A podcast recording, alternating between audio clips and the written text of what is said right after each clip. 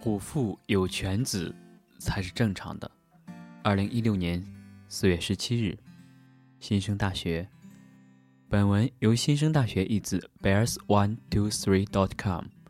regression fallacy。你有没有发现，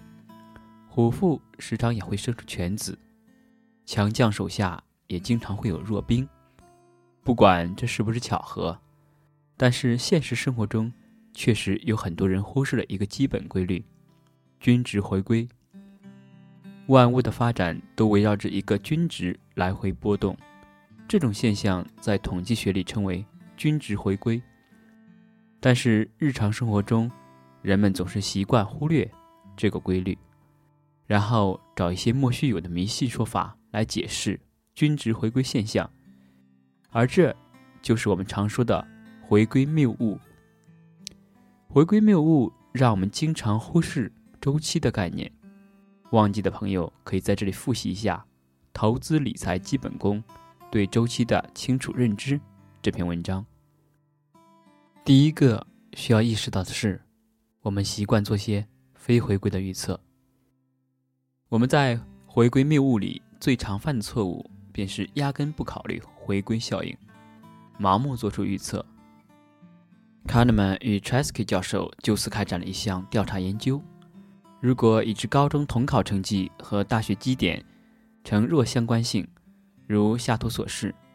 那么你觉得一个统考成绩为七百二十五分的学生，大学期间的基点应该是多少分呢？表格数据如下：第一行，前百分之十的同学统考成绩在七百五十分以上，基点。在三点七以上，前百分之二十的同学统考成绩在七百分以上，绩点在三点五之上；前百分之三十的同学统考成绩在六百五十分以上，绩点在三点二之上；前百分之四十的同学统考成绩在六百分以上，绩点在二点九以上；前百分之五十的同学统考成绩在五百分以上。绩点则在二点五之上，因为七百二十五这样的高分并不多见，所以这个成绩更可能是一次偶然的结果。也就是说，这个学生的大概绩点，同样非常高的概率比较低。但是参与调查的人完全忽略了这一点，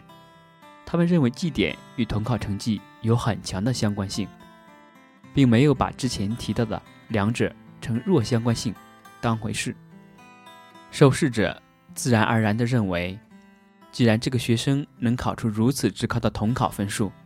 那么大学的绩点想必也是数一数二的。Kahneman 与 Chesky 教授认为，人们之所以犯这种错误，就是因为他们把绩点与统考成绩混为一谈了，也就是我们俗称的代理判断。但实际上，如果将回归谬误考虑进去的话，我们能避免很多此类问题。还有一个需要注意的是，对于回归现象的盲目归因，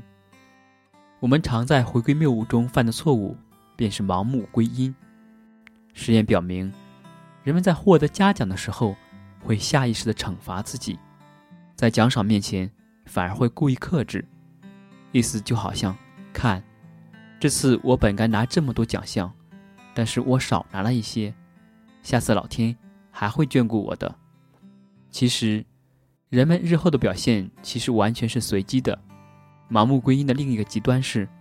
有的人会认为安慰疗法真的让患者起死回生，而事实上，由于回归效应，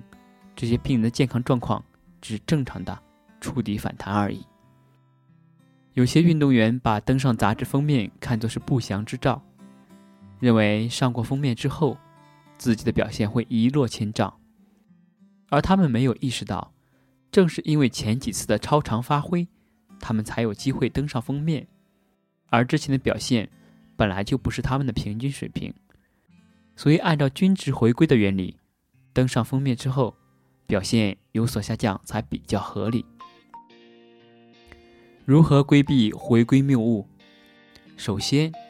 当你看到这篇文章并了解到回归谬误存在时，它带给你的负面影响就已经衰减了很多。日常生活中，记得时刻提醒自己：盛极必衰，否极泰来，保持一颗平常心。其次，客观数据能够帮我们进一步摆脱回归谬误。研究人员发现，无论是运动员还是演员，都更倾向于相信基于自己历史表现得出的客观数据，